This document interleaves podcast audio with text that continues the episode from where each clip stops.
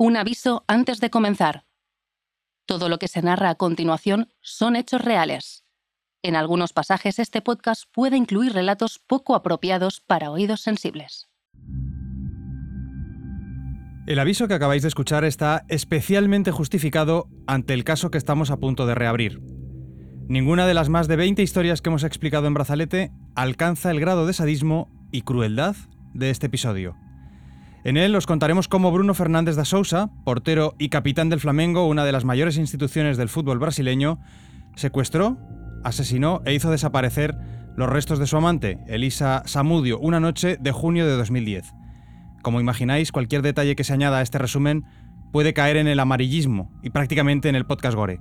Intentaré no hacerlo. Para ello cuento con la inestimable ayuda de un compañero y amigo. Hola, soy Tiago Arantes, periodista brasileño y este caso tal vez me interese. El crimen del goleiro Bruno. Más allá de los focos y la fama, de las victorias y el dinero, el fútbol cuenta también con su lado oscuro. Yo soy Aitor Lagunas y esto es Brazalete Files, de Panenka Podcast y Radio Primavera Sound, con la colaboración de Estrella Damm. Cuéntame, Aitor, ¿qué tenemos? Bueno, eh, un caso especialmente truculento, Tiago. Mm, intentaremos explicarlo sin caer en el sensacionalismo, aunque parece bastante difícil. Para empezar, yo creo que en Brasil este es un caso muy explotado por los medios, ¿no? Muy explotado y seguramente cayendo en el sensacionalismo que intentaremos, que intentaremos eh, evitar. Es un caso que ah, marca un antes y un después, incluso en la jurisdicción de Brasil, en la manera como se juzgan ah, actos de este tipo y sobre todo en el fútbol de Brasil, que es, no hay otra manera de decir que no, que fue una bomba en el equipo más popular del país. El equipo más popular, ¿eh? Flamengo, estamos hablando de claramente un Real Madrid, de Fútbol Club Barcelona en España, una cosa sí, así. Un Manchester United, un, Bayern, Madrid, de Múnich. un Bayern de Múnich, el equipo con más aficionados del Brasil, el equipo más popular de Brasil y el equipo que en estos momentos soñaba meter a su portero como titular de la selección de Brasil en los años siguientes. Claro. Bueno, vamos a ir, eh, si te parece, Tiago, por el principio. Tenemos a un portero, como decimos, un portero de fútbol, Bruno Fernández das Dores da Sousa, que es eh, este futbolista de orígenes muy humildes, eh, nacido en la víspera de Nochebuena de 1984 en los alrededores de Belo Horizonte, y la verdad es que al joven Bruno le esperaba cualquier cosa menos eso, un, un Belo Horizonte, porque el, el, entorno era un entorno ya muy conflictivo. ¿no? Los padres le abandonan a los pocos meses de, de, que él naciera, es criado por su abuela materna. Cuando él tiene 12 años, su madre dispara cinco veces contra otra mujer tras abusar de la coca en una fiesta. Su padre también es acusado de robo y merece hasta siete órdenes diferentes de búsqueda y captura. Eh, no conocemos si termina ingresando o no en prisión. El hermano de Bruno sí que será encarcelado por hurto. Vamos, que los Fernández da Sousa constituyen una familia desestructurada, pero a nivel Champions. En un entorno que de un estado de Brasil que tiene ciudades muy ricas, es verdad, pero también ciudades muy pobres. Y en la zona donde vivía Bruno era de los sitios más pobres de, esta zona de Brasil, con lo que todo el entorno uh, colaboraba para que mm, no tuviera muchos caminos en la vida Hmm. que no fuera, pues, de los pocos caminos que tendría sería justamente ser un futbolista. Que no fuera fútbol o delincuencia y él encuentra un poco eh, el camino de en medio, que toca los dos ámbitos. Pr primero encuentra el fútbol. Primero encuentra el fútbol, correcto, eh, porque empieza a jugar en el Tombense, luego en las inferiores de Atlético Mineiro, que junto con el Cruzeiro diría que es el club más importante de, de, del estado de Minas Gerais. Sí, son los dos. Yo no me atrevería a decir que uno es más grande que otro. ¿Cuál porque es más importante? A lo mejor alguien de Minas Gerais me escucha y no, yeah. no quedaría bien, pero son los dos clubes más importantes. Um, parece que pasa por las inferiores de Cruzeiro, pero eh, no continúa por indisciplina, ya apuntaba maneras. Eh, quien no lo sepa, Minas Gerais, Tiago, es el estado que queda justo encima de Sao Paulo, no tiene costa, no tiene, no tiene playa, y eh, es el segundo más poblado de todo Brasil con 20 millones de habitantes. Y es un estado que eh, se suele decir que es mm, el estado que mejor representa la totalidad de Brasil, porque ¿Ah, sí? tiene cosas que se parecen un poco con el sur, tiene cosas que se parecen más con el nordeste. De hecho, en las elecciones en Brasil, si quieres saber el resultado de las elecciones generales, hay que mirar los votos de Minas Gerais. ¿Ah, sí? El que gana en Minas es Gerais de, casi de... siempre es el que gana en las elecciones de Brasil porque es, es, es el estado con más ciudades de Brasil, diría que son más de 800 ciudades en Minas Gerais, y tiene ciudades de todos tipos, de todos estilos. Mm, es un estado grande que a lo mejor toca sur, toca al centro y toca un poco del nordeste de Brasil. Fíjate. Bueno, pues eh, también es una cuna de futbolistas. Tostao, Tele Santana, Toniño Cerezo, para los más jóvenes también un tal Vitor Roque ¿eh? o Tigriño. Bueno, pues em, yo diría que en general todo aquel futbolista que lleve Mineiro en el apellido o en el apodo tiene bastantes números de proceder de, este estado. Casi siempre. Casi, siempre. Y, si miras en, los, eh, en el fútbol brasileño de los años 90 y 2000, hay casi, casi todo equipo, uno de cada dos equipos tiene algún Alex Mineiro, Paulinho Mineiro, Joãozinho Mineiro. Es un estado muy grande, eh, con equipos con canteras muy interesantes como son el Cruzeiro, el Atlético y también el América. O sea que es, un, es, un, estado que produce muchos futbolistas y siempre ha producido muchos futbolistas ah, para la selección de Brasil. Mm. Bueno, pues uno de ellos es eh, Bruno Fernández, que, al que tenemos a punto de dar el salto y nunca mejor dicho, tratándose de un portero, al primer equipo del Atlético Mineiro, cosa que logra en 2005 con 21 años. Sí, debuta en un encuentro contra el Internacional de Porto Alegre porque el titular está suspendido y el segundo ha ido convocado con la selección brasileña sub-20. ¿Sabes quién era? No. Diego Alves. Diego Alves, el, el mítico para penaltis de Almería, Valencia, luego pasó por el Celta sin ni siquiera debutar, pero sí, sí, Diego Alves, ¿cómo no? Sí, sí, el mismo. Diego Alves es un año más joven que Bruno y ambos se disputan la titularidad en el Atlético Mineiro. A pesar de descender esa temporada en la Liga Brasileña, ah, por primera vez en su historia, eh, Bruno es elegido el segundo mejor portero del Brasileirão. Vaya. Bueno, pues eh, hay que decir que también en ese momento, más o menos, en paralelo con el arranque de su carrera como futbolista, comienza también su historial policial. En septiembre de 2005, según leo aquí, Tiago, agrede a un estudiante que le había criticado tras un mal partido. Bueno, y en febrero de 2006, la policía militar lo detiene por hacer maniobras peligrosas con un Honda Civic en un suburbio. Pocos meses después, forzará su salida del Atlético Mineiro y estará a punto de firmar por el AZ Alkmaar de Países Bajos, pero en lugar de cruzar el charco, acaba firmando por el Corinthians, donde dura apenas una semana. Sí, y, recuerdo que en estas épocas ah, pues sus derechos eran de propiedad de la Media Sports Investment, la MSI, que era de propiedad de un tal iraní Kia Jorabshian. Sí, sí, son momentos en los que aparece esto de la propiedad de, de, terceros grupos, ¿no? Que podían comprar los jugadores y podían moverlos.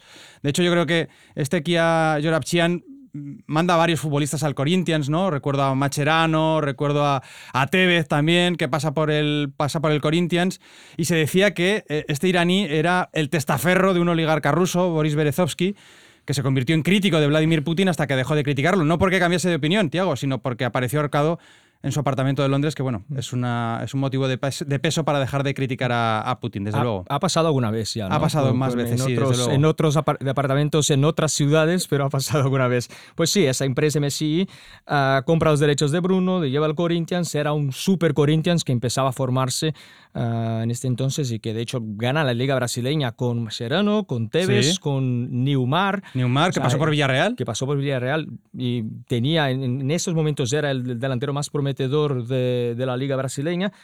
Es un equipo que se iba ah, montando, que se iba creando, que empezaría con la figura de Bruno como portero, pero queda algunas semanas, no le va bien la cosa. No cuaja, ¿no? No cuaja, se desentende con la, con la directiva y pues se va y se va al Flamengo. Y le buscan un equipo, pero exacto, no es un equipo cualquiera, ¿no? Estamos hablando de que el, Flamengo es una de las referencias, cuando no, quizá... Eh, Ochimi Dupovo, ¿no? El equipo del pueblo, el, conjunto más, con más masa social, llega a ese Flamengo y, eh, bueno, no se pone ya de titular, pero prácticamente, ¿no? Aprovecha buenas actuaciones entrando desde el banquillo, para un par de penaltis eh, contra Botafogo para, para ganar el, torneo Carioca, que es el, estadual, ¿no? El, campeonato, diríamos, regional o autonómico de, la zona de Río de Janeiro, y se convierte ya en uno de los preferidos de la torcida. Sí, de hecho, uh, en uno de los preferidos de la torcida por lo que hacía como portero. Y luego también hay una otra característica que un año más tarde marca su primer gol. Ojo. En una falta directa en el Libertadores contra el equipo peruano de Coronel Bolognesi. Y en estas épocas lo de porteros que metían goles estaba muy de moda en Brasil. Falta para el Flamengo. Joel autorizó. Bruno bateu. Bruno. Es decir, que en el momento en el que Rogerio Ceni se está saliendo y se está convirtiendo prácticamente en una estrella mundial, porque hasta en España nos enteramos de que hay un portero que marca goles, que tira faltas, que también eh, se convierte en una garantía desde el punto de penalti. Eh, en ese caso, con la camiseta de Sao Paulo. También en Flamengo hay otro portero que es este Bruno Fernández da Sousa que está intentando seguir un poco la estela de Rogerio Seni. Eran porteros muy diferentes. Rogerio terminó su carrera con 131 goles. Wow. Pero sí. Eh, hay bastantes delanteros que no acaban con 131 goles, ¿eh? La mayoría, yo diría.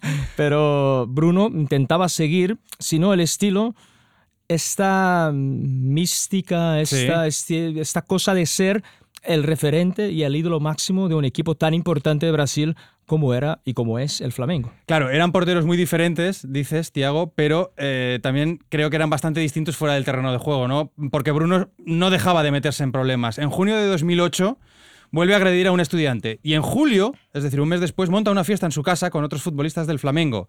Para que nos hagamos una idea de qué tipo de fiesta es, la velada acabará en el divorcio de dos compañeros de Bruno y una denuncia de varias prostitutas por agresión. A lo que Bruno se defendió con la siguiente frase. Independientemente de si eres una prostituta o no, es una mujer y golpear a una mujer es de cobardes. Bueno, eh, lo cual solamente habla de que el cinismo ya estaba presente en la personalidad de Bruno, porque en 2009, en otra fiesta con escorts, iba a conocer a Elisa Samudio, la mujer que pocos meses después desaparecería de la faz de la Tierra.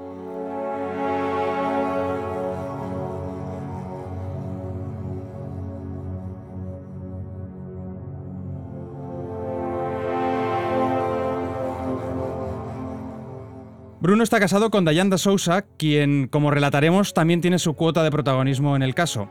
Pero el estado civil del portero no le impide participar a comienzos de 2009 de una velada un poco extraña. Un churrasco con compañeros de equipo que acaba en orgía con prostitutas. Una de ellas es Elisa Samudio. Recuerda que en este Flamengo juega Adriano Aitor. Sí, y Wagner Love también. Eso puede, y Wagner Love, eso puede complicar cualquier fiesta. Sí, sí, no, eso me imagino que efectivamente mm, que, vayas a un churrasco no implica que no acabes eh, en una orgía con eh, multitud de, personas, como da la sensación de que es este caso. Y, si vas con Wagner Love, que tiene el nombre Love por sí, sí. por episodios parecidos ah, aún más. Pero bueno, según declarará posteriormente, Bruno mantiene relaciones sexuales con Elisa en esta orgía. El portero afirmará que las fiestas de este tipo son comunes entre futbolistas. Tras conocerse, comienzan a verse con frecuencia. Ella deja la prostitución a petición de Bruno, quien promete que se separará de su esposa para quedarse con Elisa. Bueno, otro clásico. Eh, esto ocurre a principios de 2009. En octubre, la relación extraconyugal ya sale a la luz pública. Si no me equivoco, es un periódico eh, o un medio de comunicación extra el que publica una entrevista en vídeo en la que Elisa cuenta bueno, pues que había sido amenazada de muerte por el jugador por negarse a abortar tras quedarse embarazada de Bruno.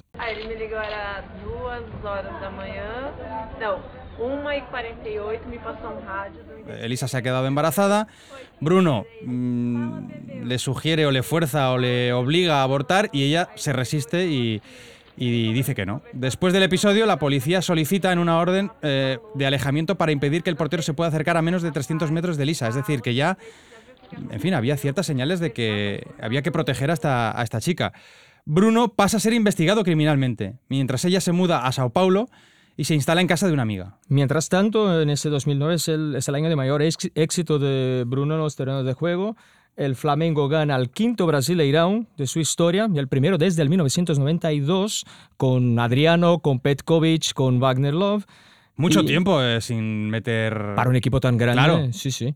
Mucho tiempo. Y a pesar de unas tirantes relaciones con el técnico y también con los aficionados, Bruno se convierte en el capitán del equipo y como tal recibe el trofeo de campeón en el Maracaná capitán de un equipo con Petkovic, con Adriano, con Wagner Love. Wagner Love. O sea, tenía mucha jerarquía en la plantilla en estos momentos. Sí, sí. Y, el entrenador con el que gana la liga es eh, Jorge Andrade, pero es que el anterior técnico de Bruno en el Flamengo no había sido otro que Cuca, el exjugador de Gremio y del Real Valladolid condenado en los años 80 por una violación en grupo a una menor durante un torneo amistoso en Suiza. Un caso también bastante asqueroso que abordamos en Brazalete la temporada pasada.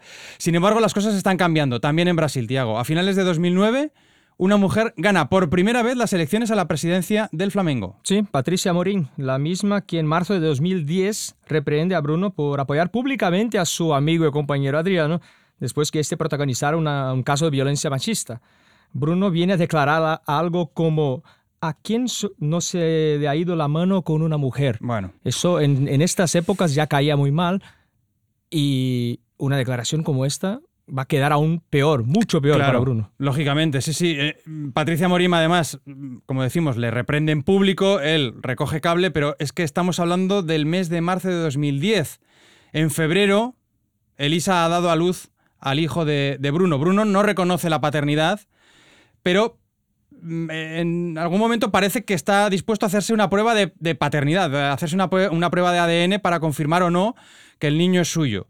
Y el 4 de junio, Elisa le dice a la amiga con la que vive que ha quedado en verse con Bruno. No sé si precisamente para hacerse esta prueba de paternidad. Sí, es lo que dice el, proceso eh, judicial, que Bruno le dice a Elisa que se vaya a Río de Janeiro para que hagan la prueba.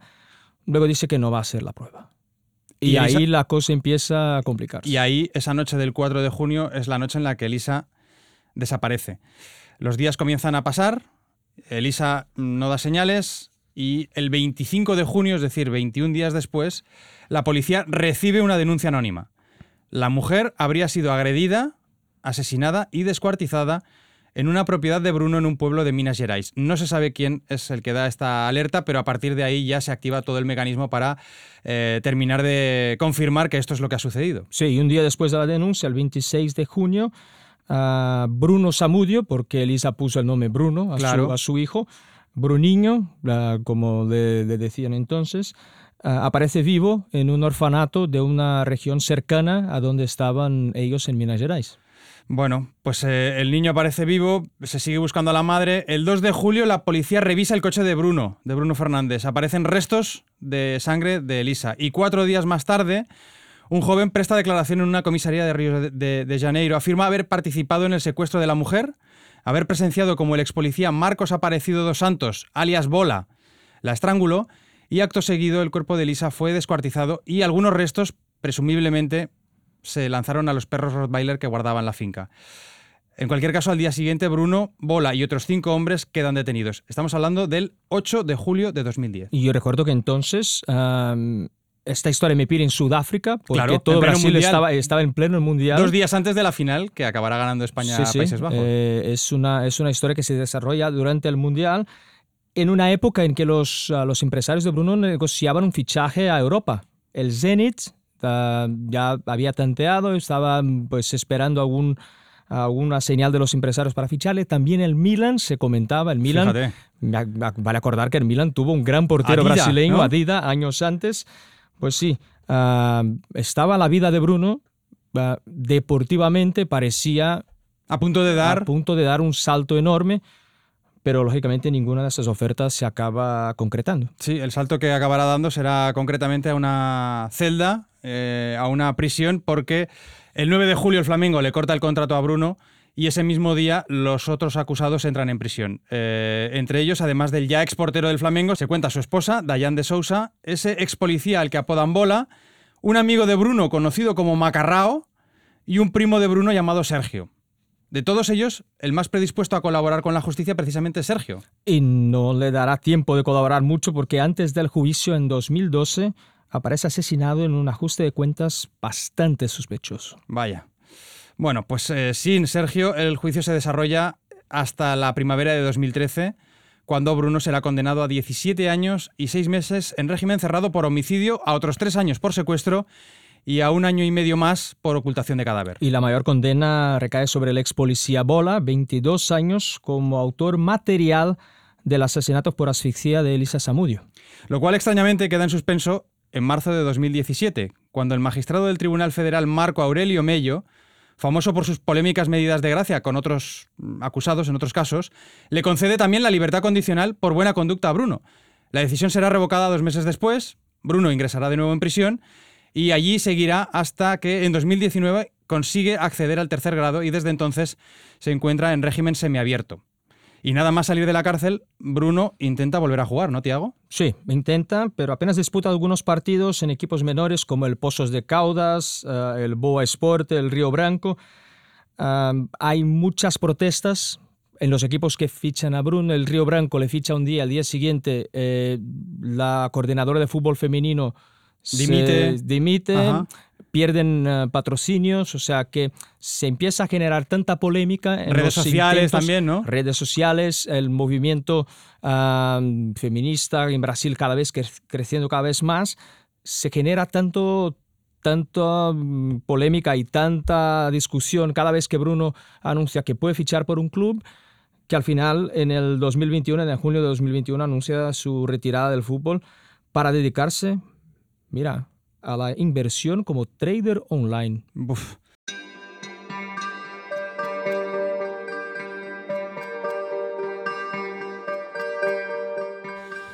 Bueno, hasta aquí el caso de, Elisa Samudio, eh, Tiago, un caso que ya está juzgado y que tiene condena en firme contra Bruno Fernández de Sousa. ¿Cómo recuerdas la, reacción por parte del fútbol brasileño? Un poco esta sensación de, de, rechazo, primero supongo que de, no sé si de sorpresa o, o, de incredulidad? Es que es, difícil incluso encontrar palabras porque era... A ver, Bruno era el portero de, uno de los equipos más grandes de Brasil. En este momento, del equipo más grande de Brasil, era un portero que, si mirabas a la portería de la selección de Brasil en el 2010, había Julio César, que era de los mejores porteros del mundo, pero se imaginaba que podría ser el portero de Brasil en el Mundial de Brasil en el 2014. Madre mía. Y luego, imaginas que un portero, un futbolista de, de trascendencia, un futbolista tan importante, ah, no es que esté más o menos involucrado en algún delito pues, menor, no, no, está involucrado en un caso de asesinato. Es algo que hasta hoy en Brasil, se, si tú dices el portero Bruno, la gente de inmediato viene con todo el historial del caso en, en la cabeza. De hecho, esto, todo el caso se desarrolla, o la parte más importante del caso se, desarrolla durante el Mundial. Mm. Y la verdad es que en la recta final del Mundial de Sudáfrica... Se habla más del goleiro Bruno. Se habla más del goleiro Bruno que de un Mundial de fútbol. Eso dice mucho en un país tan futbolero como Brasil. También cambia la, la justicia de Brasil desde el punto que hasta entonces, para que se pudiera concretar Ah, y condenar en un crimen de asesinato, habría que haber un cuerpo, se había que encontrar un cuerpo. Y este es, de los primeros casos de Brasil, seguramente el más famoso, en que hay una condena de asesinato. antes de que apareciera el cuerpo. y hasta hoy no ha aparecido, y hasta hoy nadie, nadie sabe dónde, dónde está el cuerpo. Porque me decías antes de, comenzar este caso que el detalle este de los, de los perros, que probablemente sea el detalle más escabroso del, del episodio del crimen, tampoco está del todo cierto, mm, no es seguro. No se comprueba del todo. Tampoco está eh, absolutamente demostrado dónde exactamente fue a parar eh, los restos mortales de, Elisa, si acabaron tapados por una capa de, cemento. Lo que se comenta es que le, pudieran haber jugado en un río que hay cerca de la, de la región donde, donde la mataron. Ahora, 14 años después, tanto tiempo después, ya el cuerpo de Elisa ya no, no se encontrará nunca. Y por eso es, es una es un caso tan diferente en, Brasil. De hecho, en 2013, tres años después, eh, por ah, determinación de la justicia de Brasil, se emite una, un certificado de defunción de Elisa Samudio, que es de los primeros que se emite en Brasil sin que haya el cuerpo. El cuerpo. Bueno, eh, no sé si hay algo más, eh, Tiago, más allá del crimen en sí, eh, que el feminicidio de, Elisa Samudio nos, nos ponga de, mm, delante de los ojos en el sentido de pues todo lo que apuntábamos, ¿no? De las fiestas, las orgías, el sexo de pago, eh, la relación con el crimen organizado. ¿Hasta qué punto también hay una cara oscura ahí del fútbol? Ya no en Brasil, ¿eh? sino en general, que pasamos o que soslayamos a menudo con demasiada facilidad. Pues el mismo Bruno decía ¿no? en, el principio del caso que las fiestas y este tipo de situaciones eran cosas que pasaban ah, a menudo entre futbolistas, que eran cosas ah, comunes. Habituales. Habituales. Ah, el fútbol de Brasil tiene una característica que a lo mejor es muy distinta del fútbol de otros países, precisamente y especialmente de Europa, que muchos futbolistas salen de entornos en los que hay mucho, muchas de estas relaciones con narcotraficantes, prostitución, crimen que al final, pues hay futbolistas de Brasil que tienen toda su carrera marcada por relaciones con este tipo de, organizaciones. Hablábamos antes de Adriano, compañero mm. de Bruno en el Flamengo.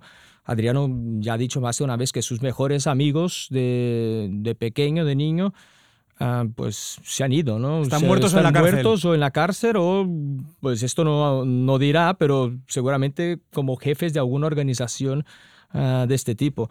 Es una, el caso de Bruno, mm, por desgracia, es un caso que no se puede decir que no volverá a pasar en Brasil, porque este tipo de relación es, aunque a veces más, a veces menos, pero es muy presente mm. En el ecosistema del país y obviamente en el ecosistema del fútbol, que no se desasocia una cosa de la otra. Que el fútbol no deja de ser como un espejo, un reflejo de lo que sucede en el resto de la sociedad. Exactamente.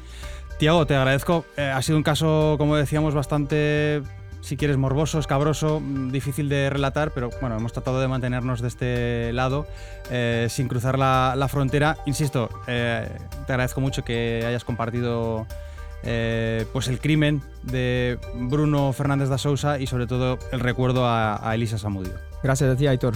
Caso cerrado.